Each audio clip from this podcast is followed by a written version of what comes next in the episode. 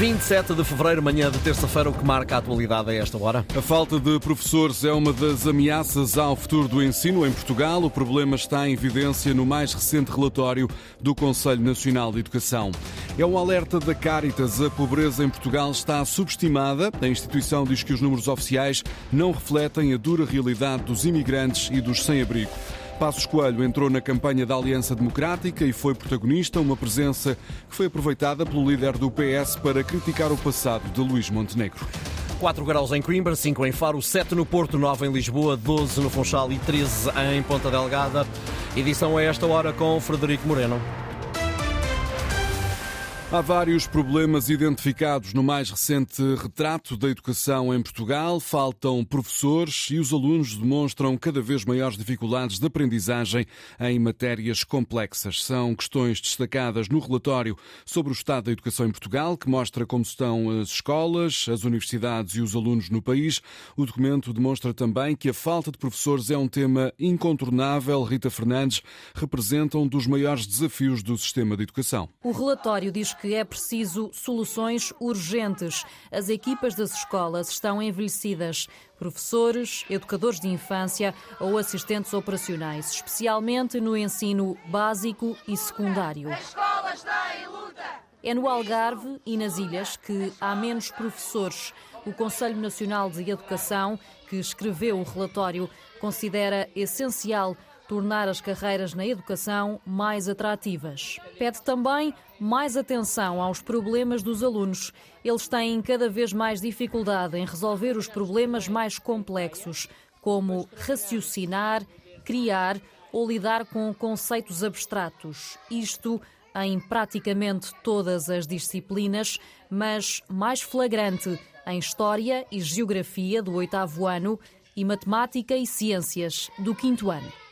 Perante estas conclusões, o presidente da Associação Nacional de Diretores de Agrupamentos e Escolas Públicas, Filinto Lima, diz que a escassez de professores pode ser o próximo flagelo do ensino em Portugal. Isto é um retrato fiel daquilo que se passou em 2022 e que está agora a fazer emergir alguns problemas, nomeadamente a escassez de professores, que se pode revelar como a próxima pandemia, nesse caso concreto, na educação percebe-se que o envelhecimento da classe docente é um facto, eh, muitos eh, professores estão a jubilar e, do outro lado, não há jovens em número suficiente que queiram seguir a carreira docente e, portanto, o déficit é um déficit negativo. Isso é prejudicial, com certeza, para a escola e para o processo ensino-aprendizagem.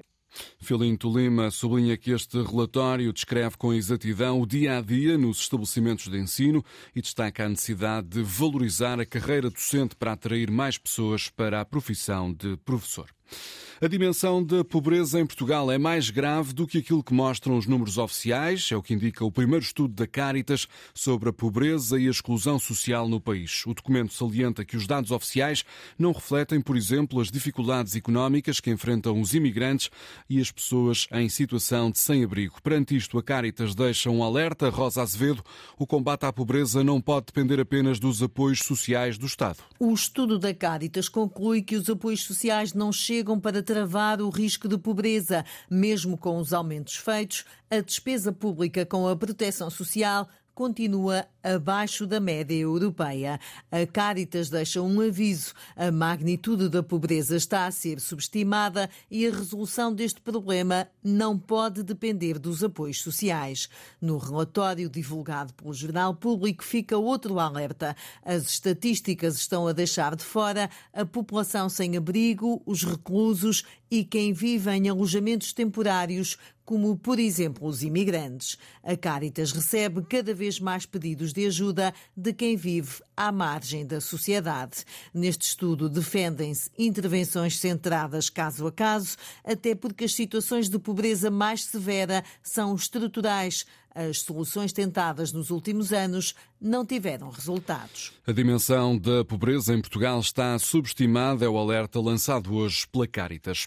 No dia em que Passos Coelho apareceu na campanha da Aliança Democrática ao lado de Luís Montenegro, o líder do PS aproveitou esse facto para atacar o presidente do PSD. Críticas feitas por Pedro Nuno Santos ontem à noite em São Miguel, nos Açores, num comício acompanhado pela repórter Linda Luz. Num discurso para 500 pessoas em Ponta Delgada, Pedro Nuno Santos quis deixar o alerta aos potenciais eleitores. Mas que ninguém se engane, as soluções não estão nas direitas. As respostas do PSD são ineficazes são injustas e são caras. O candidato a primeiro-ministro recua no tempo, invoca o governo de Pedro Passos Coelho e lembra o que diz ser as malfeitorias do PSD. Porque, tal como Pedro Passos Coelho lembrou, Luís Montenegro foi o seu líder parlamentar, o homem que apoiou e aprovou Todas as malfeitorias foram feitas ao povo português entre 2011 e 2015.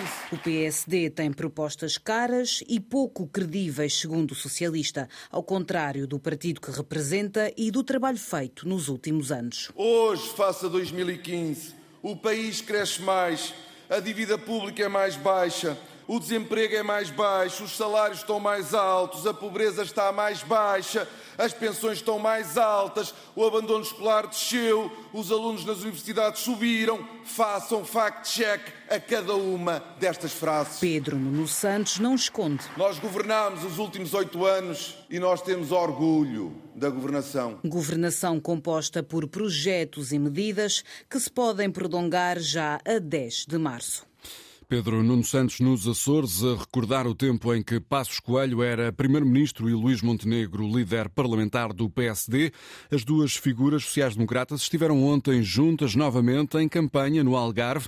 Passos Coelho quis manifestar apoio Inês Ameixa à candidatura da Aliança Democrática. Pedro Passos Coelho foi até Faro manifestar apoio ao líder da AD, deixando para trás os rumores de que as relações entre os dois já viram melhores dias. Faço, em particular, com o gosto de poder estar com o Luís Montenegro, a quem não posso deixar de retribuir com muita gratidão todo o apoio que sempre senti quando estive na posição dele. Durante 20 minutos, o antigo Primeiro-Ministro explicou porque é que Portugal precisa de uma mudança.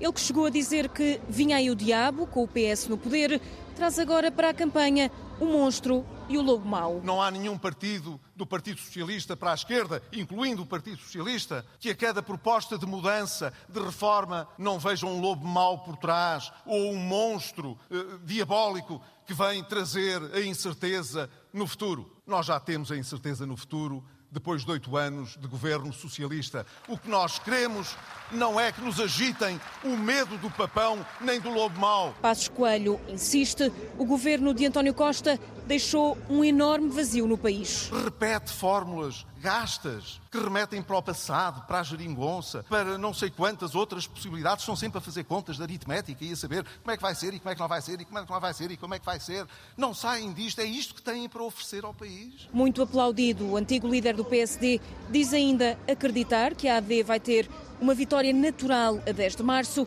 e deixa um apelo aos eleitores. Pensem bem se o que querem para o seu futuro lhes pode ser dado como oportunidade por um governo empenhado que possa ter força. Nós temos, nós próprios, de dar força a esse governo, mas os eleitores também. E eu acredito que o podem fazer. Passos Coelho, uma espécie de Dom Sebastião, mas numa noite sem nevoeiro, em Faro, um peso pesado do PSD já a marcar a campanha de Luís Montenegro. Um abraço a todos, boa campanha, grandes eleições, grande oportunidade para Portugal. Um abraço. Passos Coelho em vivência na campanha da Aliança Democrática. A caravana do Bloco de Esquerda passou pelo Alentejo, onde a extrema-direita tem vindo a conquistar mais votos. Num jantar-comício em Évora, a coordenadora Mariana Mortágua abordou alguns dos problemas na região, João Vasco, como a agricultura intensiva e as condições em que vivem centenas de migrantes.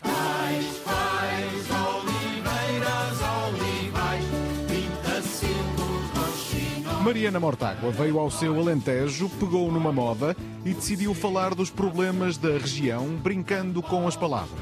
Quem nos últimos tempos tiver andado por estes campos vai notar que não se ouvem pintacilgos nem roxinóis. Na origem desta deserção, diz a líder do Bloco, está a agricultura intensiva. Nos campos do Alentejo há cada vez menos pássaros, mas há uma produção recorde de azeite. Mariana não poupou quem explora o Alentejo sem contribuir para o desenvolvimento da região. Uma boa parte destes hectares estão nas mãos de fundos financeiros internacionais que arrendam ou compraram aquelas terras para as usarem e para as deitarem fora daqui a 15 anos, quando não houver mais nada para retirar das terras do Alentejo. A coordenadora do Bloco atacou depois quem explora os imigrantes que trabalham nas imensas estufas do Alentejo, deixando no ar uma pergunta. Como pode quem cria a riqueza do país com o seu trabalho, quem contribui 1.600 milhões de euros todos os anos líquidos para a segurança social, ser culpado da miséria em Portugal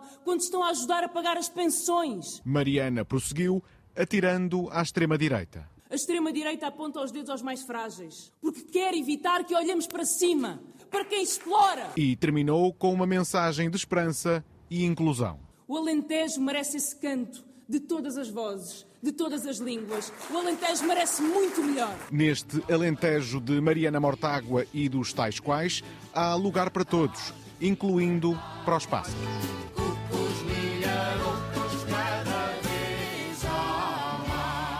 Campanha do Bloco de Esquerda ontem à noite em Évora. Mais ações de campanha dos restantes partidos políticos para ouvir nos restantes espaços informativos da Antena 1. Também no Jornal de Campanha Vamos a Votos, com duas edições diárias durante a semana, às nove e meia da manhã e às cinco e meia da tarde. Está à vista um cessar-fogo na faixa de Gaza. O cenário é avançado pelo próprio presidente dos Estados Unidos. Joe Biden está convicto, Diogo Pereira, de que os ataques militares israelitas vão ser suspensos até à próxima segunda-feira.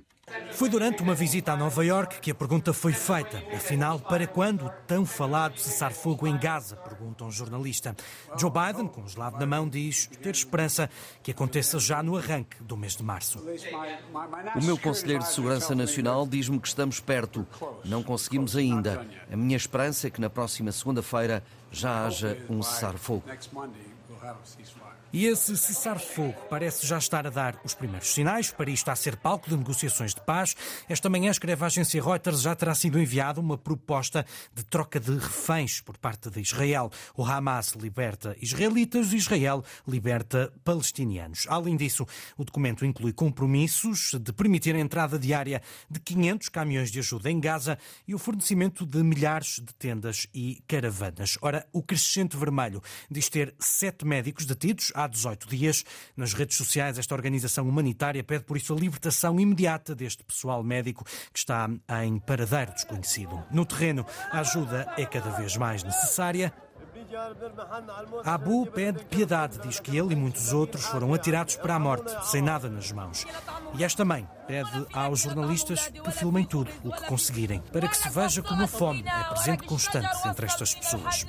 À falta de ajuda no terreno, junta-se agora a falta de entendimento a nível europeu. O chefe da diplomacia europeia e a presidente da Comissão Europeia aparentam ter visões diferentes sobre este conflito. Em entrevista ao jornal espanhol El País, José Borrell criticou a posição pró-israelita de von der Leyen, em particular pelo facto da presidente da Comissão Europeia ter feito uma viagem até La Aviv dias após o início da guerra em Gaza, em outubro. José Borrell fala mesmo numa posição que teve um elevado custo geopolítico para a Europa. As últimas informações sobre a situação no Médio Oriente, numa altura em que Joe Biden avança com essa possibilidade de um cessar-fogo em Gaza para entrar em vigor até segunda-feira.